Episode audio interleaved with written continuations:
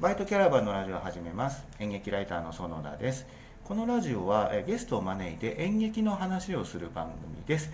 で今日はですねリモート収録ではなくてちょっと外に来ております、えー神楽坂にあるセッションハウスという場所に来ているんですけれどもセッションハウスといえばこの方という方が今日のゲストです、えー今日のゲストはえーセッションハウスで企画担当をされていて、えーダンスカンパニーのマドモアゼルシネマというところの主催でいらっしゃいます伊藤直子さんです。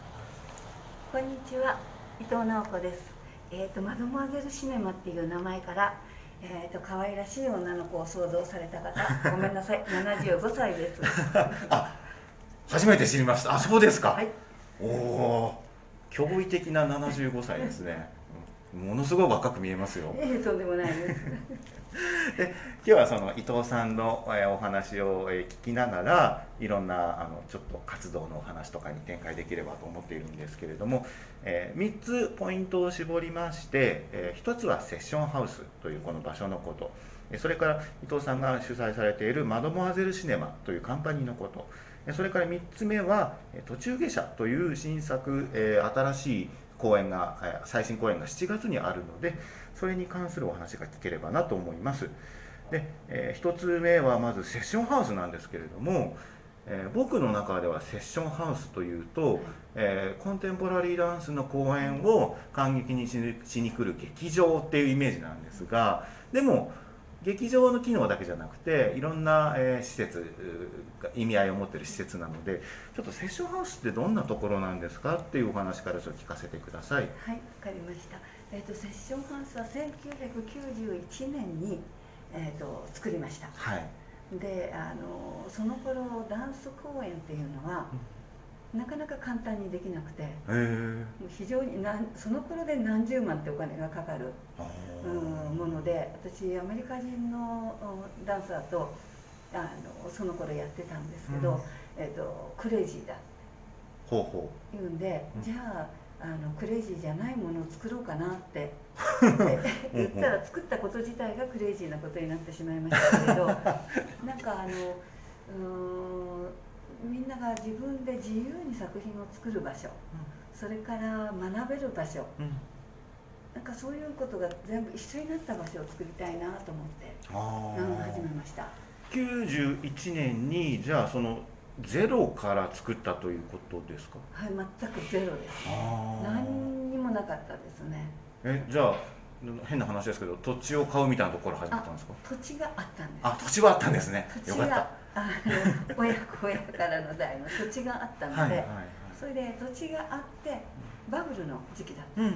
それでいくらでもお金を貸してくれるうん。時期でうん。でそれがあの元が取れる 建築であるっていうふうに言われまして、うん、それで劇場ができてみんなができるんだったらすごくいいんじゃないの？って始めましたら、できた時にはバブルがはじけて、ああその建築家のそううんやって言ってくださった方法では何にもできなくて、うん。だからもう最初何もないところから始まったんですけど、うん。うんいやあのないはずの借金があったっていう状態で出発でしたね。でも91年にえできたということは今が2020年ですから来年で30周年。そうです。30周30周年。やっぱり一つの、まあ、民間のこういう文化施設が30年ちゃんとあの続くっていうのはやっぱり一つこう評価というかあれ偉業なんじゃないですか？そうですね、うん。あの過ぎてしまうともうなんていうか奇跡のように 奇跡としか言いようがないような、なんか縁とか、うん。うん、何かが出てくるとか、うん。どうしてだか続きましたね。これなもうあの、うん、立ててやり始めた時に大阪の,、あの大きな証人の方が来てうん。私たちが何にも商売知らないからうん。うまくいくでしょうとおっしゃったんですよほうほうほうほう。ほうほうだから多分あの何の知識もなく やり始めてで今はみんな劇場を持ちたいとかうん。でこういうことを企画したいとかって話聞きますけど、はいはいはい。私は企画したいも何もなかったですから踊りたいだけ、ああなるほど、もうそれだけでやっちゃったので、うんうん。やってみたら踊りたいは消えましたああな要す自るにその分が踊りたいは消えた。願望が達成されて。願望がはい。もうそれどころじゃない。お客さんが来るってことはお客さんがいかに心地よくこの場所にいるかってことで、決して心地よくないんですよね。あの劇場のように客席があるわけじゃないし、であのクッション並べたり椅子を並べたり、見えやすい場所って言ってもやっぱり床が見えないとか、じゃあそこでやってるのは、結構自分が踊ることには集中できない。ああだからもう踊ることは自分ではやめましたね。そうかじゃあその、うん。最初は伊藤さんご自身がダンサーとして踊りたいっていうところからスタートしたセッションハウスが、まあ、割と初期の段階からいかに他の方々にこうちゃんと気持ちよく使ってもらえるかみたいな運営側の視点に移ったっていうことなんでしょうもうかね。即その年のうちに移りましたね。あそうですか。はい。へはい、だーからその4月に、えー、とダンスクラスから出発して。う、ん。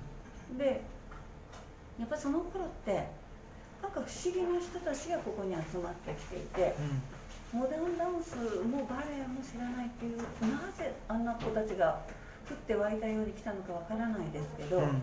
その人たちが集まってそれでも舞台立ちたいって年末には言ったんで、じゃあやりましょうって言ってうん。舞台始めて。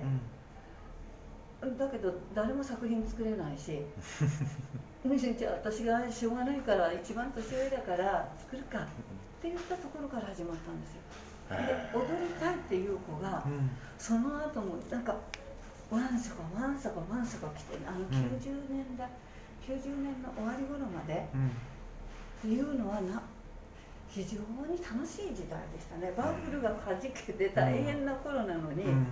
まだ人々の中に明るさが残ってたなるほど。のかなーって今分析すると思うんですけど、そのいろんな人があの踊りたい人が集まってきたっていうのは、要するに、えっと、スクールの機能があったからですか？そうではなくてね。スクールの機能があって、うん。うん。それからその集まった子たちがもう、うんどこにも所属していないはい。新しい子たちだったと思うんですよ、うん。でその子たちが何かをやろうとするとうん。私の世代では先生にお金払って何かってそれが全くないのでうん。で自分たちでチラシを作って巻きに行ってうん。人を呼ぶ、うん。ギャラは払いたい。うん。いろんなことなんかもうスクールの機能があったこととうん。集まった子たちが新しかったってこと。なるほど。そうそう。それでそのセッションハウスはまず、えー劇場としてのスペースとあとスクール要するにダンススクールを運営されていらっしゃってだから教室っていう感じなんですかね。ね。あとはどんな機能があるんでしたっけ？いやもうそれぐらい。その二その2つが組み合わさって うんいろんなバリエーションがあるんで、あ2階にギャラリーはありますから、うんうん。そのあのギャラリーのお客さんたちとの交流っていうのも生まれてますけど。なるほギャラリースペースも持ってらっしゃる。そうです、んでそこをみんなが稽古場に使うとか、うん。でそれはそういうこう2階とこの地下の行ったり来たりはありますうんね。なるほどでセッションハウスはあの先ほどもちょっと言ったかもしれないですけど神楽坂にあって、はいまあ神楽坂にあの土土地を持ってらっしゃったってことなんですけど、えー東西線の神楽坂の駅から本当に近くて徒歩2分ぐらいですかね。うんそうですね。神楽坂の町にこうちょっと遊びに来た時になんとなく寄ってもらえると分かると思うんですけどまあえっと学校があるのでうん割と常に人の出入りがあったりしてうん。で週末は公演をやっていたりしてなかなかこう活気のある場所ですよね。そうですね。神楽坂もえっとあのあるドラマが二宮君が主役のドラマがあって、うん。